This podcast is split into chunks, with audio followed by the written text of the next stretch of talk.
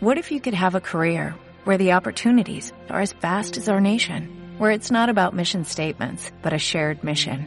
At U.S. Customs and Border Protection, we go beyond to protect more than borders, from ship to shore, air to ground, cities to local communities. CBP agents and officers are keeping people safe. Join U.S. Customs and Border Protection and go beyond for something far greater than yourself. Learn more at cbp.gov/careers.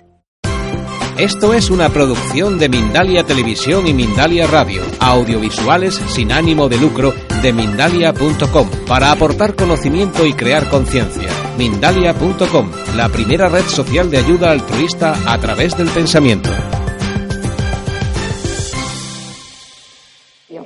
Este es un tema que eh, se lo puede tomar uno en serio o mm, en menos serio. Pero directamente eh, quiero, mm, primero, daros las gracias y luego deciros que sé muy poco. Sé muy poco porque eh, llevo estudiando este tema 40, 50 años y para ser un maestro de magia en Egipto había que estudiar como mínimo 40 años. Entonces yo mm, por lo menos creo que ya voy a sacar un poquito de la licenciatura, pero que eh, lo que sí quiero es que os deis cuenta que esto es fruto de muchísimo trabajo, de muchísima reflexión y que eh, procuro eh, hablar mm, en poco serio, no porque el tema sea poco serio, sino por lo nerviosa que me pone, por si de repente pues sale un gato volando, se joroba un micrófono, se organiza un poster gate o puede pasar cualquier cosa, un terremoto espero que ya no. ¿Por qué? Pues os voy a decir por qué. Vamos a hablar de cuatro temas. Primero, una introducción, que son los conceptos, los colores, las fórmulas, algunos textos. Luego os hablaré todo muy resumido de lo que son los principales dioses de la magia, porque en realidad todo dios es mágico, entendiendo como magia una energía. Los principales son Heka, que es la magia misma y al mismo tiempo el dios de la magia, Isis, la gran maga, y Tot, que es el dios de la palabra mágica, al cual eh, pues eh, se debe toda la energía que en realidad es de lo que estamos hablando. Luego hablaremos sobre todo, y me interesa muchísimo, que eh, entendáis el concepto de faraón mago y gran esposa real también maga, los principales sacerdotes médicos y magos a la vez, los sacerdotes lectores, el sacerdote zen, eh, las sacerdotisas y la magia y sobre todo me interesa muchísimo eh, hablar a nivel de mm, gran público, digamos, para que entendáis qué es un amuleto, cómo funciona un amuleto y sobre todo hay una cosa que es fundamental y lo voy a decir en la primera, em, si encuentro exactamente, que es que no se puede jugar. No se puede jugar porque hace poco he tenido un enfrentamiento con una persona que me dijo, eh, oiga usted, si yo puedo, mm, tengo el libro de los muertos de Federico Lara Peinado, yo puedo hacer magia egipcia. Y me lo preguntaron totalmente en serio la gente se cree que aquí llega y de repente ya es catedrático en magia y puede salir. Si habéis leído El asno de oro de Apuleyo, precisamente, Lucio se convierte en burro por hacer mal un conjuro de magia y porque él quería convertirse en ave, hizo mal un conjuro y se convirtió en burro. Luego fue llorándole a Isis diciéndole, por favor, por favor, que quiero volver a ser un señor. Pero, en fin. Entonces, ¿qué es lo primero que hay que tener? Primero, cuidado con lo que se hace. Nadie que tenga un poco de cabeza, lo pueden hacer perfectamente, mete la mano en, un, en una central de alto voltaje. Porque hay una cosa que es fundamental. No se puede decir una fórmula mágica porque el egipcio y todos los idiomas antiguos se ha perdido el sonido. Entonces nadie puede hacer eh, una fórmula mágica, nadie puede decir una fórmula mágica si no tiene una preparación, rodearse de una serie de velas, habéis visto perfectamente las velas, los rituales, la Ouija no se puede jugar con estas cosas, pero ¿qué es lo que pasa si suena la flauta por casualidad? Os convertéis en burro o podéis desaparecer. Y entonces no es porque sepáis hacer magia, es que sois tontos. Porque mm, un profesor, un compañero mío de la UNED, griego, me dijo hace muchos años, mm, hablando de estos temas, él es griego, hicieron una ouija en Delfos y me dijo, nunca más lo volveré a hacer. ¿Qué es lo que pasó?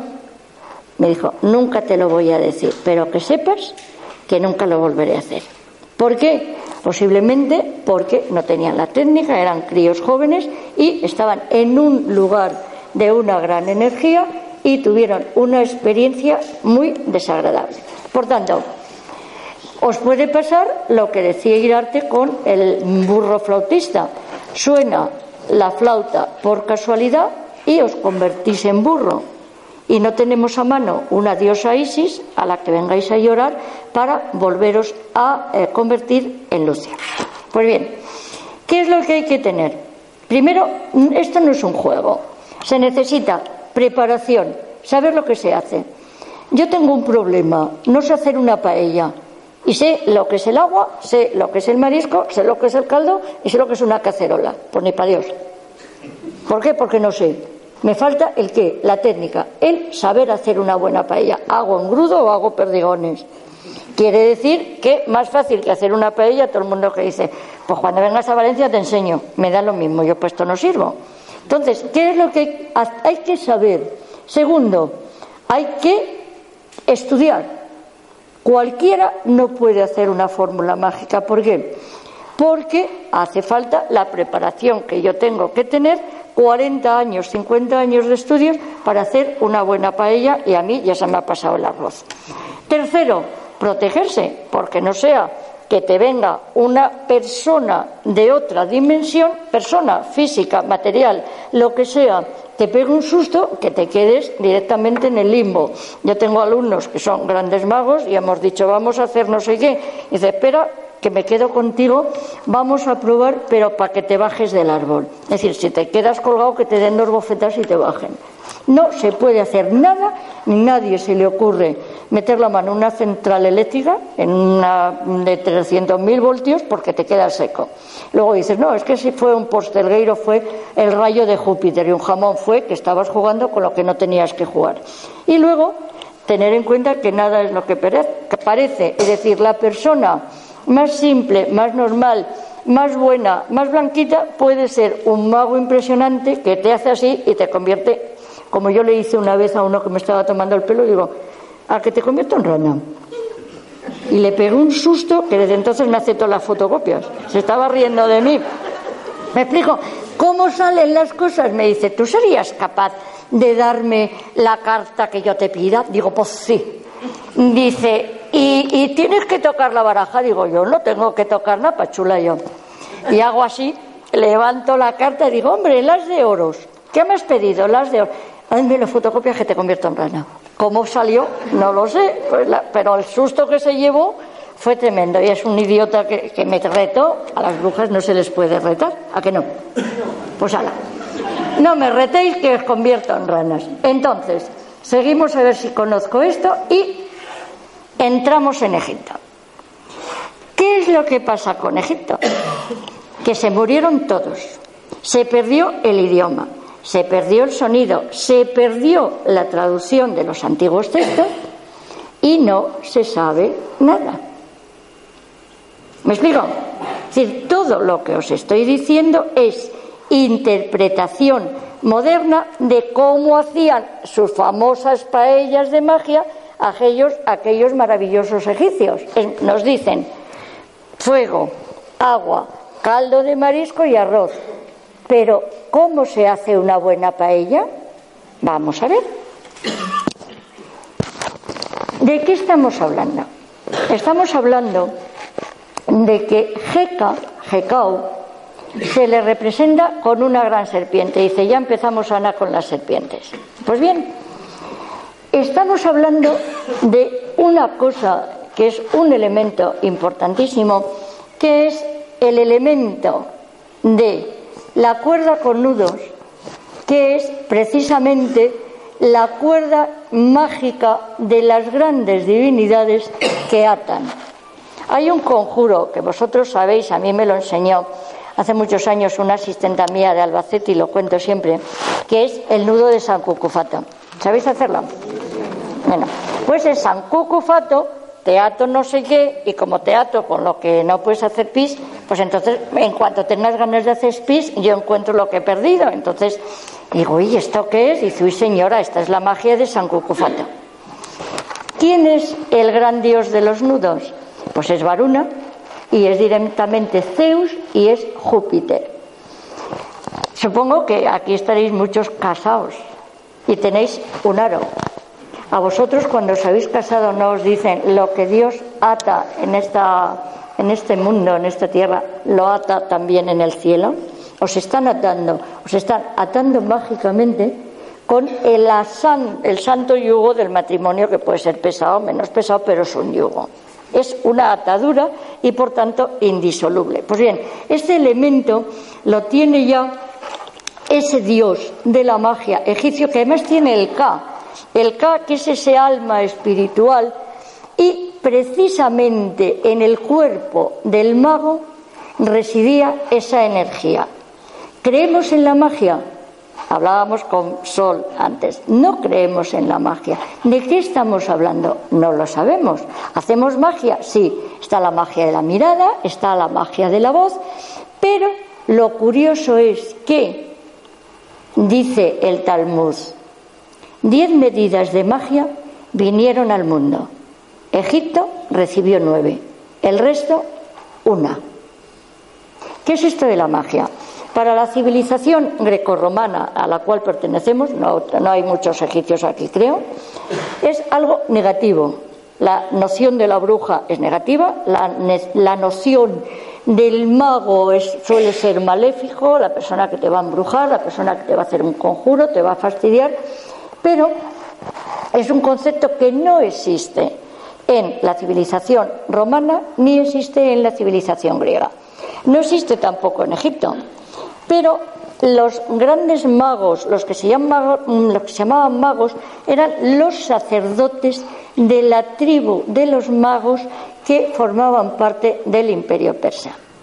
Roma y Grecia no conocen el término magia, es decir, para los egipcios obviamente no existía la magia, en, como tal, como entendemos el término magia, porque eh, Occidente lo conoció cuando en el mundo helenístico llegó Alejandro Magno, antes de, empezar el mundo helenístico, tomó el imperio persa y todos los sacerdotes que estaban en formación, 10, 11, 12 años de trabajo, tuvieron que salir, desamortizaron los templos. Alejandro el maldito destrozó los templos, tuvieron que ir a buscarse la vida y directamente salieron a vender ilusionismo, la magia de chistera eran los sacerdotes horóscopos los que marcaban las horas porque no tenían el reloj despertador.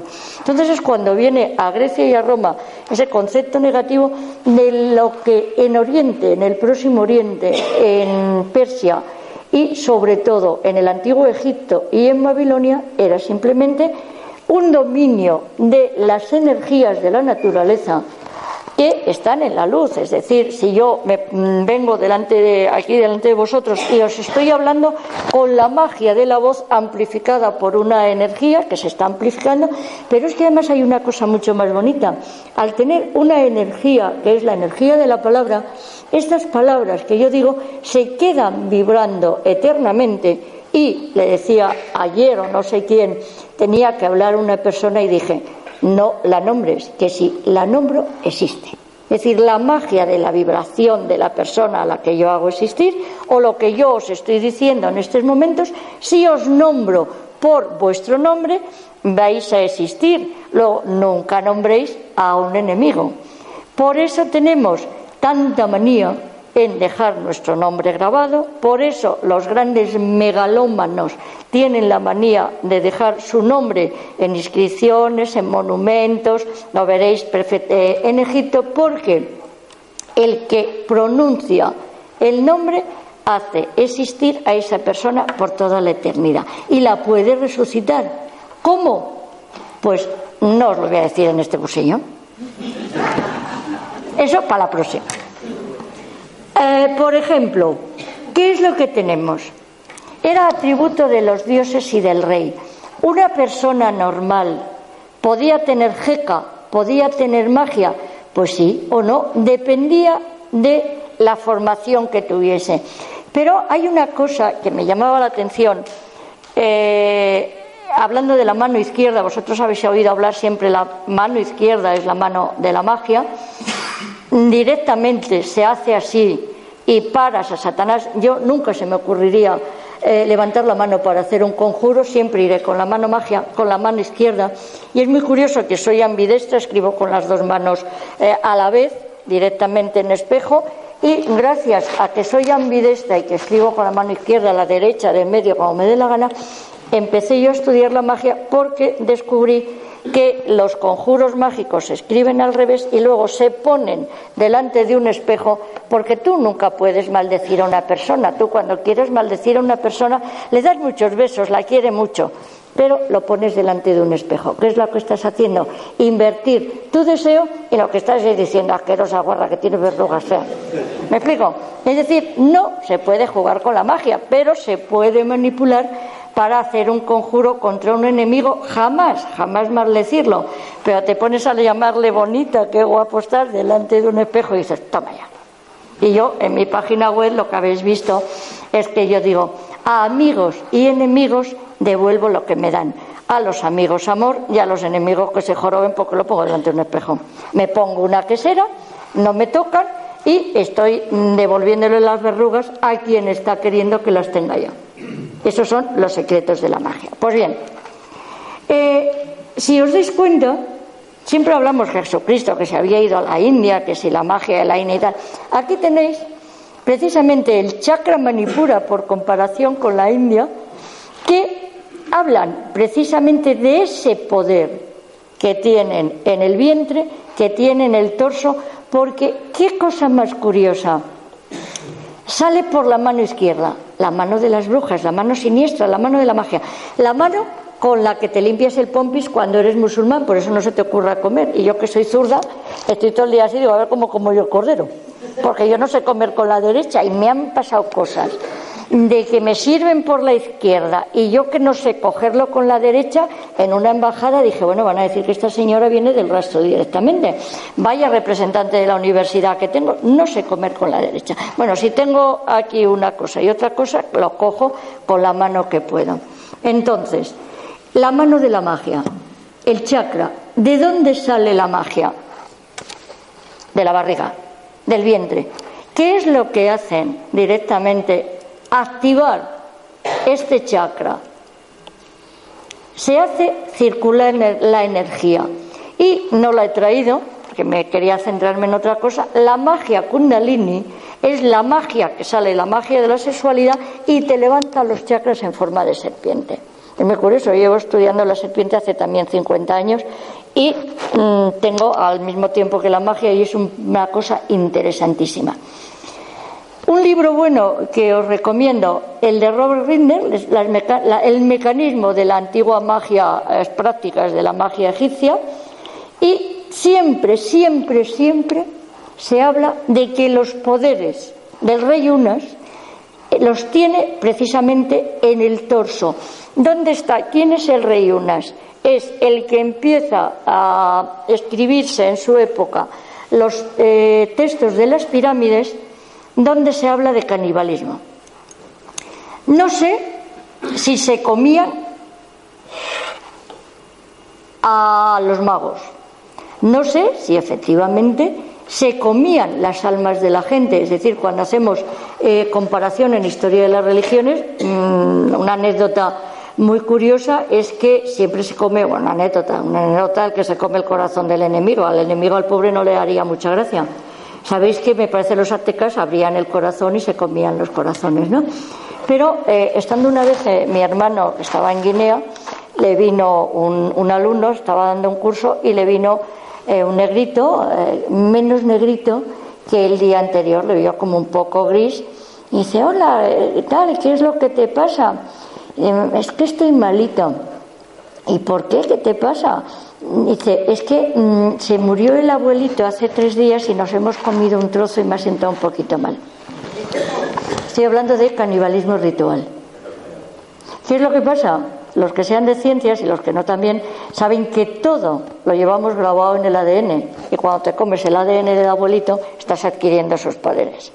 Esto es cuando se habla del canibalismo en el antiguo Egipto, nunca sabemos, porque se nos ha perdido la fórmula de la paella, si es canibalismo ritual y de verdad se comían al mago para adquirir sus poderes o se está hablando de la asunción mágica de los poderes de esas fórmulas que se aprenden en el momento en el que tú, después de muchos años, asciendes de verdad al conocimiento. ¿Por qué? Porque nunca, jamás te van a enseñar si tú no has prestado eh, el juramento de que jamás lo vas a revelar. No quedan textos, todo lo que tenemos son los textos mágicos, los papiros mágicos ya en época griega, y eh, la enseñanza, como toda enseñanza seria, de enseñar una canción se hace enseñando la vibración de la voz. Pasaba de maestros a alumnos y tenéis una imagen que os puede eh, hacer entender de lo que estoy hablando cuando veis alguna vez en televisión las escuelas coránicas, habéis visto cómo los niños están repitiendo el Corán de viva voz, se lo aprenden de memoria y la Biblia no se puede mover y también se recita en voz alta. Es decir, el tono en el que vosotros oréis a Dios es el que causa esa vibración mágica, es el ábrete sésamo que te va a permitir que ese acto de magia se realice. ¿Cómo crearon todos los dioses el mundo? En el principio, la diosa madre era andrógina, no era ni dios ni diosa, no tenía sexo. Era Sibedeus, Sibedea, decían los romanos. Pero en un momento determinado, cuando se pasa de una eh, religión que no me gusta llamar de, una religión matriarcal porque no existió, es decir, cultos posiblemente femeninos, es algo que se inventó Bachofe en el culto a la diosa madre, que no existe para nada, ni hay ninguna prueba, más que una prueba en la primera dinastía de Uruk, que antes de los primeros reyes, de que la monarquía bajara del cielo, es decir, los Anunnakis ya me han pescado, reinaba la diosa y la que gobernaba en Uruk era la diosa. Eso se pierde. Viene una eh, civilización de tipo mm, patriarcal en el cual el primer eh, dios es una divinidad del cielo, es uránica, por oposición a la diosa, a la serpiente que tenéis en Delfo, que es eh, la diosa de la tierra, que es Gea, pero tienen un problema, que yo no sé, os voy a pedir perdón, los chicos, yo no sé si tenéis vagina y podéis parir. Pero Yahvé pare. ¿Con qué pare? Con la boca, con la palabra. Los dioses egipcios lo que hacen es parir masturbándose. Y Zeus, como era muy fino, estábamos en época más eh, mm, eh, moderna, lo que hacen es que le abren la cabeza a Zeus y le sacan a Atenea. Atenea nace armada porque Zeus le pega un golpe con el hacha y nace Atenea, que es la diosa de la sabiduría. Pero éteme aquí que Zeus quería seguir pariendo. Y entonces lo que hace es que cuando se manifiesta en todo su esplendor a Sémele, que está preñada de Dionisos, la quema. Eh, se empeña a la otra en verle sin el disfraz humano y Sémele arde. Pero en el vientre llevaba a su hijo, que es Dioniso, y eh, mm, Zeus lo que hace es que lo, mm, lo salva, hace una raja en su muslo y es la primera incubadora de la historia, y encima de un hombre. Con lo cual, obviamente, Dios doblemente nacido es también un dios de la magia, es Dioniso Zagreo. Él dos veces nacido, primero del vientre de su madre y luego del, de Zeus, del vientre de Zeus. Quiero decir con esto que esa posibilidad de esos dioses para engendrar se manifiesta en lo que es también la magia, porque es muy curioso. Dice, vamos a ver, la magia universal, ese sentimiento, esa energía que no sabemos lo que es, puede ser la energía cósmica, etcétera, etcétera, etcétera, mm, llega el dios Atún. Atún es el Dios que existe por sí mismo. Si habéis leído el Antiguo Testamento, cuando eh, Moisés le pregunta a Yahvé en el, antiguo, en, el monte Sinaí, ¿quién, es, ¿quién eres? Dice, yo soy el que soy. Y el chiste dice, vengo por lo que vengo. Dice, pues si por algo me gusta es por lo bien que te explicas. Soy la energía, soy la energía que está haciendo arder la zarza. No soy Yahvé. Yahvé es las, eh, el acróstico de yo soy el que soy. No tengo nombre porque soy energía. Los egipcios tienen lo mismo. ¿Quién soy? El Dios creador, el que existe por sí mismo y con el tiempo se va a convertir en la energía solar es una fuerza energética que da origen y es el origen está en Hu y en Sia, que son directamente el conocer y el mandar o el hablar. Es decir, la inteligencia y la manifestación de la fuerza de esa inteligencia, que es la fuerza de la mente, por medio del poder de la palabra.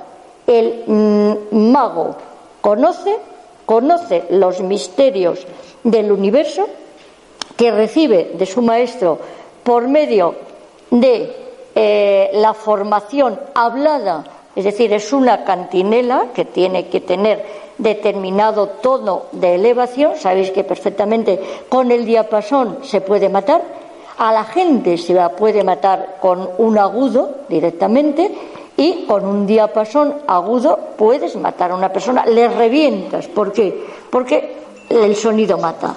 Es precioso el sonido, de la misma forma que crea, puede matar a una persona, volverte loco.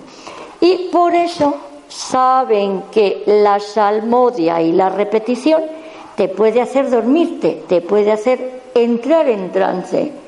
Y entrar en trance puedes ver a Dios, puedes levantarte, puedes profetizar.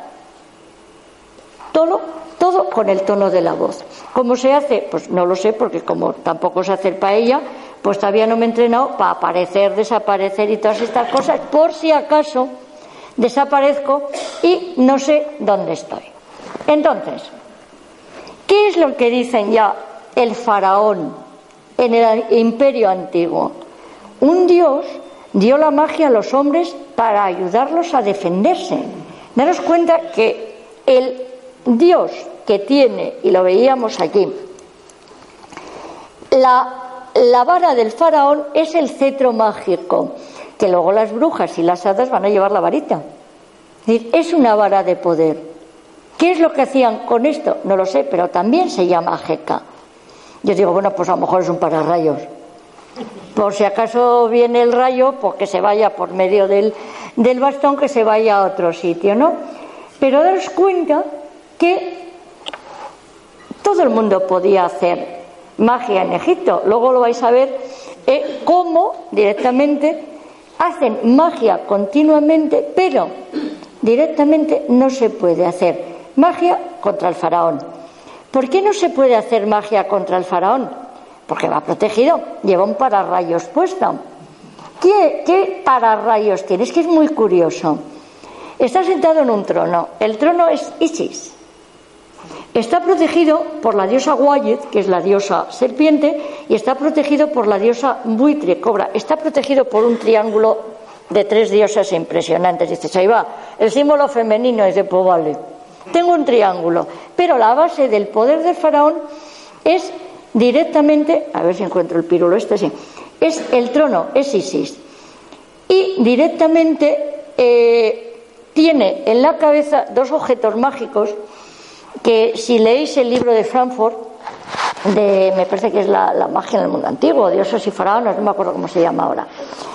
La corona roja y la corona blanca es lo que le ponen al faraón porque la corona roja es la poderosa, la grande magia. Es decir, lo que me están haciendo es convertirme a este señor que está sentado en el trono en una gran pila energética, no vamos a hablar ya de lo la magia del faraón y todo, vamos a hablar del el pilón impresionante de gran energía que es el garante del que el sol se ponga pero vuelva a amanecer. Y solamente si el faraón está en la posesión de esa energía grande, totalmente cargado, la energía de la corona blanca y la energía de la corona blanca, directamente garantiza que no se caiga Egipto en las tinieblas y que vuelva a renacer el sol cada mañana. Esa es la magia del faraón, que se renovaba en el festival Set porque se renovaba eh, cada 40 años. Normalmente hay veces que en Mesopotamia, que tienen estos ritos parecidos, lo que hacen es que no renuevan directamente. Eh, hay una lucha entre el rey joven y el rey viejo, mata al rey viejo, lo tienen también entre los romanos, se cargan al viejo que ya no sirve porque está usado y se le ha gastado la magia, y entonces sale a reinar un dios joven que tiene toda la potencia de la juventud y está cargado de magia. Pues bien, ¿Qué es lo que tiene este centro? ¿Qué es lo que se dice? Esta es mi serpiente favorita, que como veis la traje, digo, no quiero traer un PDF, sino la serpiente que se mueva.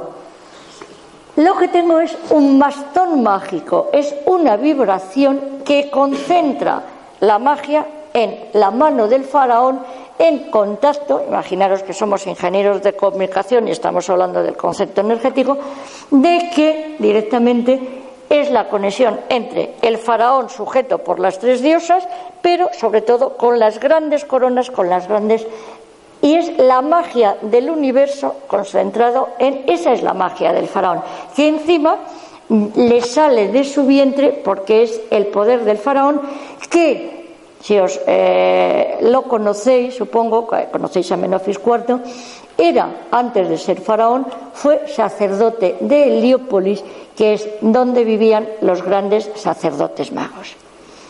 ¿Qué es lo que tienen? Pues obviamente estamos en una religión total y absolutamente, no voy a decir machista, pero ya lo he dicho, y el que manda es el jefe, pero la que lleva el rollo de las empanadillas es la señora. ¿Y quién es la gran maga en Egipto? Pues la gran maga en Egipto es Isis. ¿Por qué es Isis? Si no pinta nada. Porque engañó a Ra. ¿Y cómo le engañó? Aquí la tenéis dando de mamar en forma de serpiente cobra al faraón. Y aquí tenéis otra de las cosas que yo siempre hablo cuando hablo mal de los griegos. Gracias a los griegos solamente tenemos un alma y un cuerpo. Entonces estamos muy mal hechos, porque el cuerpo se te muere, el alma va, creo que ya no existe el purgatorio, va al cielo, al infierno, se queda volando por algún sitio, pero los egipcios tenían seis cosas, seis cosas que es una gozada, porque podían entrar, salir, se quedaban, se iban. Tengo el ib, el cuerpo espiritual, el hat, y además tengo una cosa muy divertida, que es la sombra, con lo cual existen los fantasmas. Y además, para un egipcio no podía concebir que solamente tuviesen un alma. Un alma no lo tienen más que los griegos que son tontos, que copiaron de los egipcios, copiaron de Oriente, pero copiaron muy mal. Entonces directamente nos dejaron solo con un alma. ¿Qué es lo que tenemos aquí? Pues directamente el espíritu, el va. Tenemos el K, que lo tenéis, que es el doble de esa energía, es decir, tú un día estás malito, pues mandas al doble que venga o salga, y sobre todo hay una cosa que es fundamental, porque el fundamento, el cuerpo físico, se llama ja o hat, es más o menos como un pescado, pero tenemos el proceso de iniciación, para ello tenemos ese alma y tenemos el ankh, que es la espiritualidad. Es decir, no tenemos al alma solamente eso que vuela y que puede estar en el purgatorio, que no sé si existe o no, y, o lo ha quitado ya el último papa o tal, pero directamente si se conserva el cuerpo, entonces tienes el soporte material para que todos estos, iba a decir, todos estos mm, cosas que tenemos, además no solamente ese alma, pues entren y salgan, te visiten, se comuniquen con tu familia, Daros cuenta que, por ejemplo, la gran fiesta del Valle egipcia es el antecedente de la fiesta de los muertos cristiana, no es el, no es el Samaín celta, ni es incluso el culto a los antepasados romanos, que sino que es pasando por eh, los coptos y los cristianos vienen de Egipto y es la, la gran fiesta del valle que era el culto a los antepasados. Pues bien, fijaros qué bonito que le dicen, levántate, Teti, es el faraón, levántate y vive. Es decir, no se cree jamás que una persona muere. En Egipto no se moría. Siempre eh, se suele decir que en, Egipto eh, es la civilización que está continuamente pensando en la muerte. Y es una equivocación. El Egipto siempre está pensando en la vida porque es inmortal. Un, Egipto, eh, un egipcio no concibe que sea inmortal. Y ese concepto de la inmortalidad lo tenéis vosotros en el cristianismo, vosotros, nosotros, ellos. ¿Por qué? Porque cuando el difunto muere, por esa magia de todo lo que le ponen alrededor del sarcófago, las fórmulas mágicas y los eh, conjuros que hacen el sacerdote Sen, el sacerdote lector, con la fuerza de esa fórmula mágica, el muerto, iba a decir, ya es un vivo, está vivo. ¿En quién está vivo? Está vivo porque resucita, se llama Renato, resucita con Osiris. Y es precioso porque luego todos los cultos de inmortalidad que vienen a Grecia, a Roma, todos los que se llaman los cultos mistéricos, el cristianismo mismo, el cristianismo sabéis que no morimos, vivimos y tenemos una vida inmortal en el más allá. Pues bien, todo esto viene de Egipto, de los indios, de Persia y de todas esas que se llaman religiones mistéricas de mistes o iniciados. Y desde luego los mm, egipcios creían que estaban vivos y tenían ese soporte que es la sombra que entraba o salía y lo que tienen en las tumbas son falsas puertas para que no se pierda la sombra del muerto y pueda salir. La magia del nombre. ¿Por qué se pone el nombre del faraón en un cartucho? Porque Isis consigue ser la grande en magia muchísimo más importante que Ra. Porque la energía de cada persona, de cada dios, es el nombre eh, mágico. Si cogéis los, para hacer un conjuro, mm, queréis que aparezca eh, fulanito, bueno, pues eh, fulanito tal que se llama cachipún. Entonces tú llamas a ese espíritu que sabes que se llama cachipún, pero no lo llamas cachipún. El cachipún es el nombre que tienes para andar por casa. Tú le amenazas y le dices, empiezas la salmodia, empiezas la repetición, entras en, esa energía espiritual que te permite conectar eh, las antenas con esa fuerza mágica de la creación y le dices, ven, ven, ven, te lo mando, te lo mando, te lo ordeno. ¿Por qué? Porque conozco tu nombre. Y lo repites y vas creando esa fórmula mágica que siempre decíamos, no leáis los conjuros de los papiros mágicos griegos, que es una salmedia, salmodia, una repetición, ori, oria, ori, oria, es como la, lanza, la danza de los indios cuando están pidiendo la lluvia, porque conozco tu nombre mágico y si no vienes, te destruyo. Amenazas. Eso es una de las cosas que se dicen cuando eh, se eh, confunde para diferenciar la magia de la religión, se habla de que eh, a la divinidad que utiliza su nombre mágico, ¿por qué? Porque le dice, Isis le dice a Ra, revélame tu nombre mágico. Y dice Ra, pues no. Y dice, pues te mueres. Le ha picado una serpiente, Ra está rabiando de dolor dice, venga mujer, cúrame, ¿qué más te da? Que te voy a dar esto, no sé qué, no, no. O me dices tu nombre mágico o directamente no te curo de la picadura de serpiente.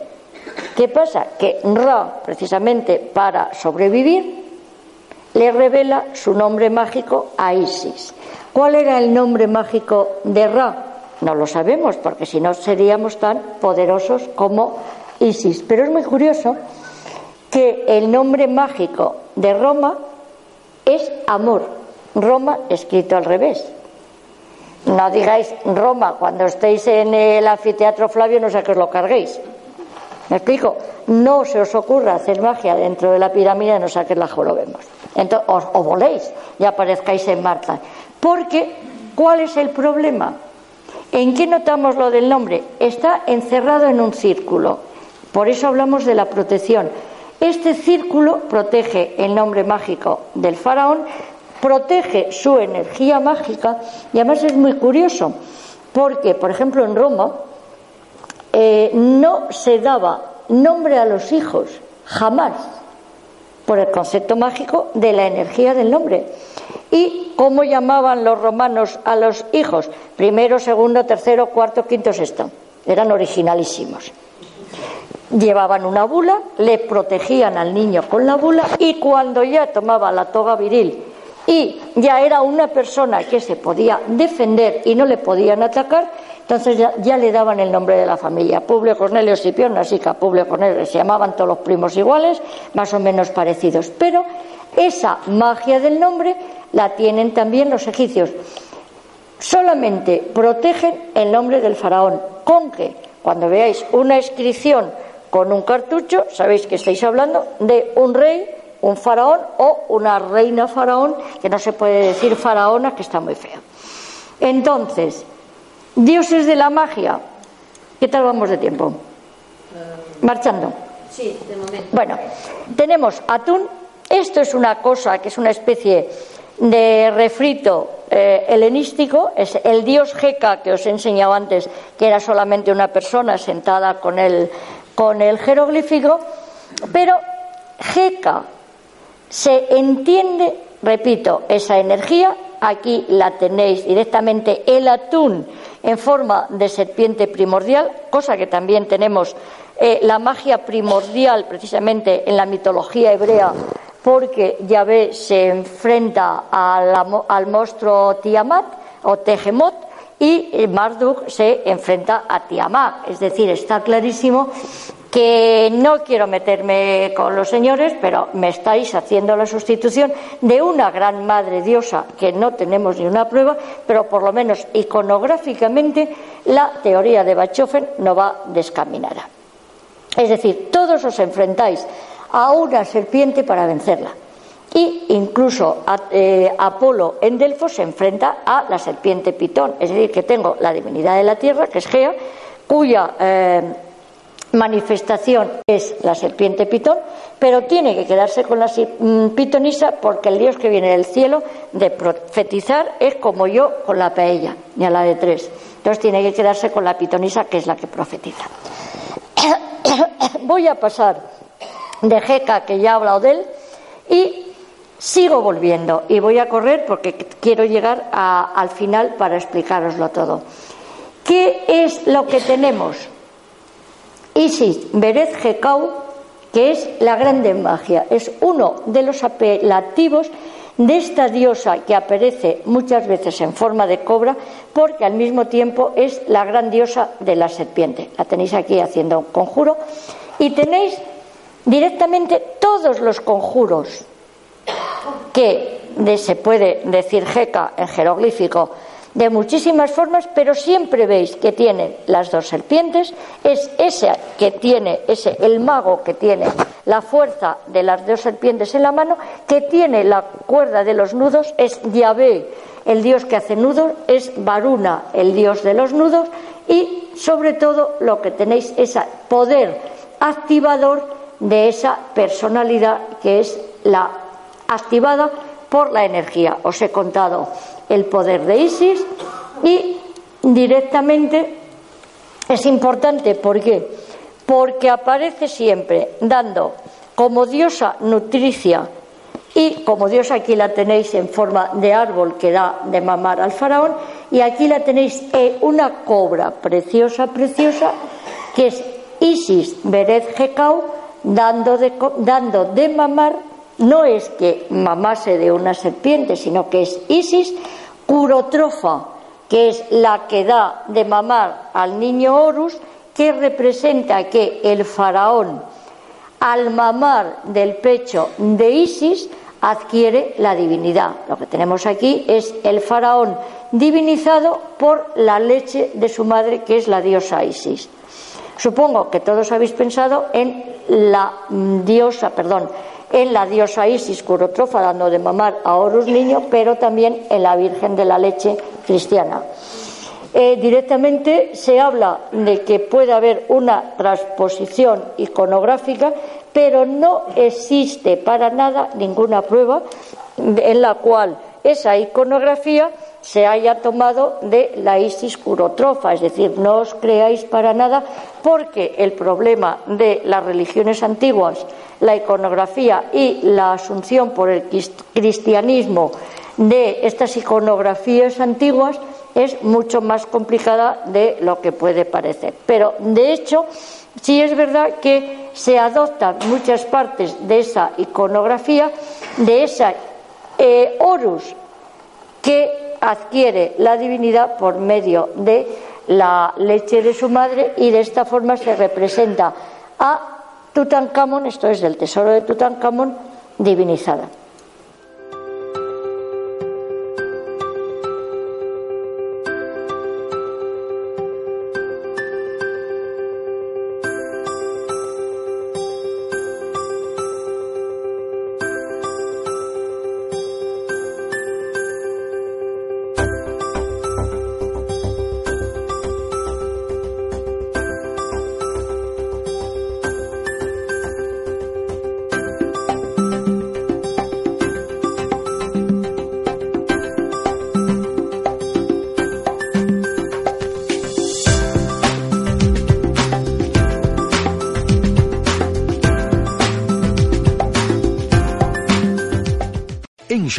Somos tu compa, tu pana, tu socio, pero sobre todo somos tu aliado, con más de 6.000 representantes para atenderte en tu idioma y beneficios para contratistas que encontrarás en aliadopro.com. En Sherwin Williams somos el aliado del PRO.